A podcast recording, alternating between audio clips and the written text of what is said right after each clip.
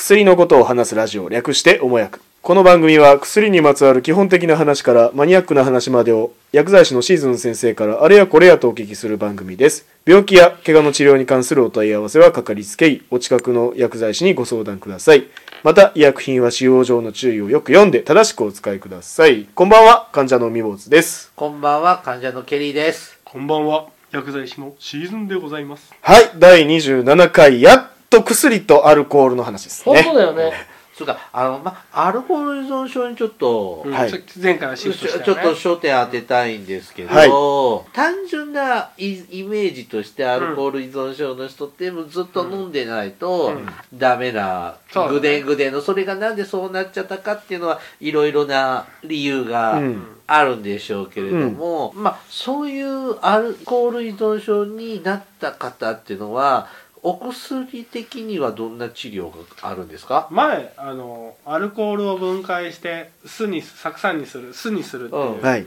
酵素があるって言ったでしょ、うんその酵素を働きを抑える薬がある酵素アルコール分ア解ルするコールを分解する酵素をあの働きを抑える薬があるははいい、それ例えばどういう薬品があるんですかでジスルフィラムとかジスルフまあィラム、まあまあ、まあ、それはそうい商う品名えっと商品名はねノックビンとかだったかなそれじじじじじでまあ要は何何をするかっていうと、はいなその薬を飲むとどうなるかっていううと、んはいお酒を飲んでも分解されないってことは二日酔いの症状がひどいわけあおおあそうすると、普段だったらちょっと飲んですぐ分解されてたからまたまたまたまたってカパカ飲めパ、ちゃうねカパカパ飲めちゃったのが、うんちょっと飲んだだけでもうダメってなっちゃうへー頭痛いそうすると人って飲まなくなるんだよねお酒を飲みたくなくあーなくなるなくなる弱くするんですねそうその人のお酒に弱くしちゃううーんそれがえ弱くさせる薬があるんですねこの体昔かがら使われてる薬真っ赤かになったりそうそへーうでも顔赤くなるわ頭ガンガンしてくるわうんもうお酒なんて飲まねえわってなるそれでも飲みたいってならないんです か飲みたいってなったらその薬飲まなきゃいいんだよああそうかだからだからああ勝手にやめちゃう人はいる薬をねそうおそういうことだねーだから家族の方のとかの周りのあれが大事えーそれっていいまあその成分うのん量に量っていうの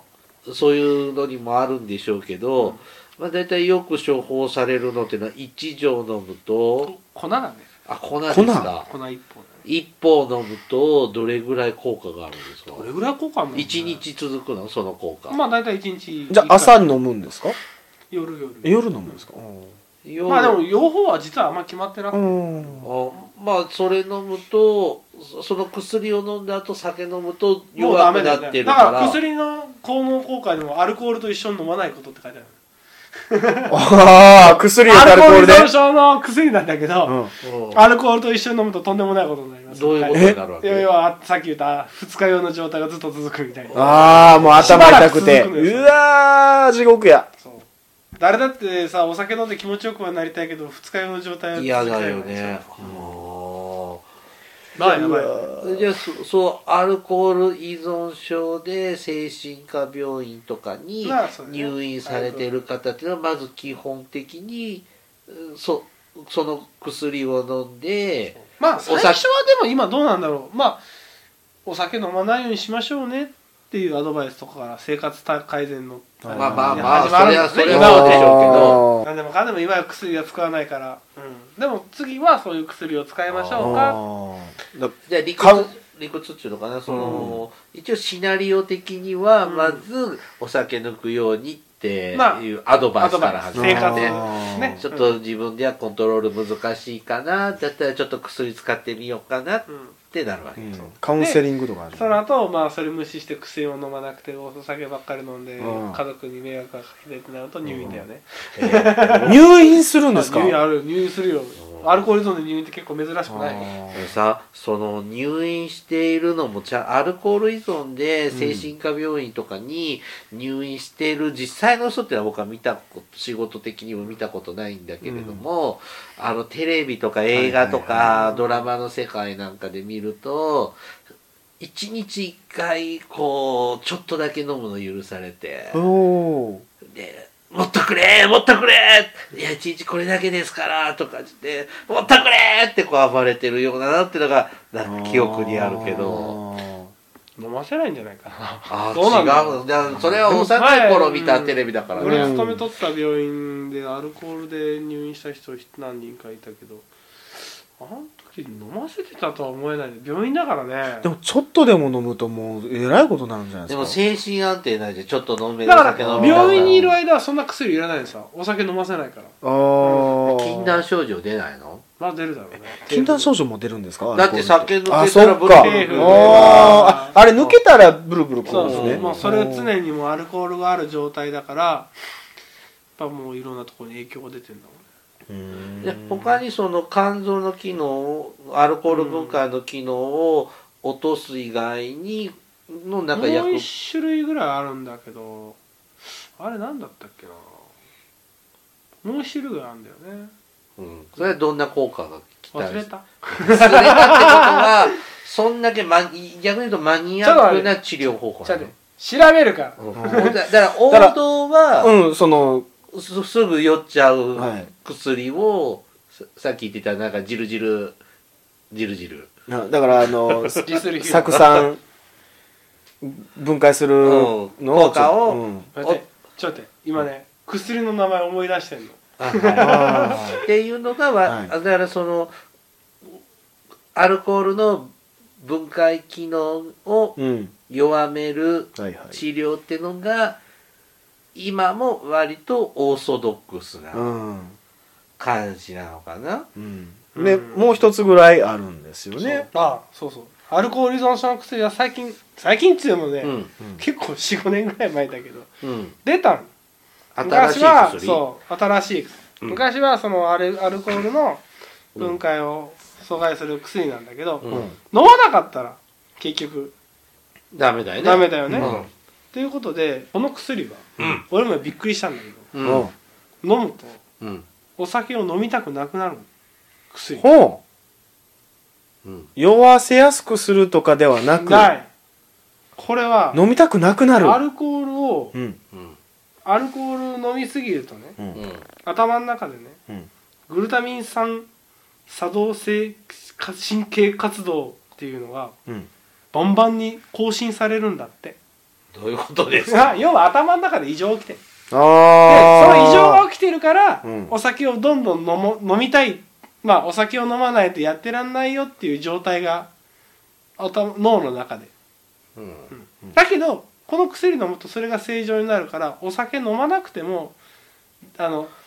うん飲まなくてもなんとか改善できあの飲まなくても大丈夫ですよっていう風な状態にして昔だったらアルコール依存症は依存症でもさこう飲まないと手が震えるとかシャキッとしないとかになる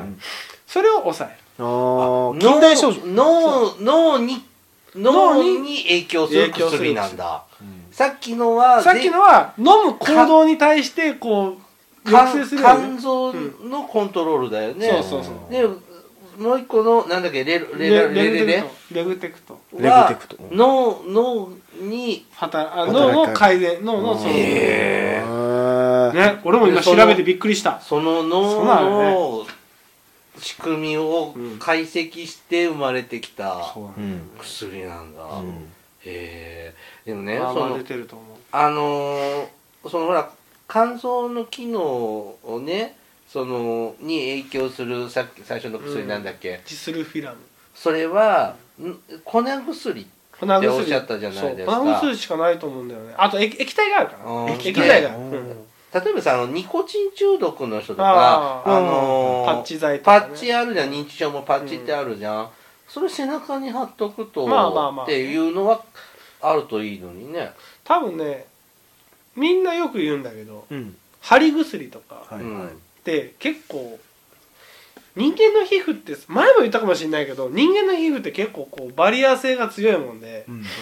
結構薬なんかでも小さい要は分子量がちっちゃい薬やったら結構スポスポって入ってくるんだけどあーなるほどそう分子量が大きいような薬だと入っていかなかったりするんだよね、じゃあうまい開じゃあ開発もめんどくさいんだねそうむず難しいやとあーあとまあその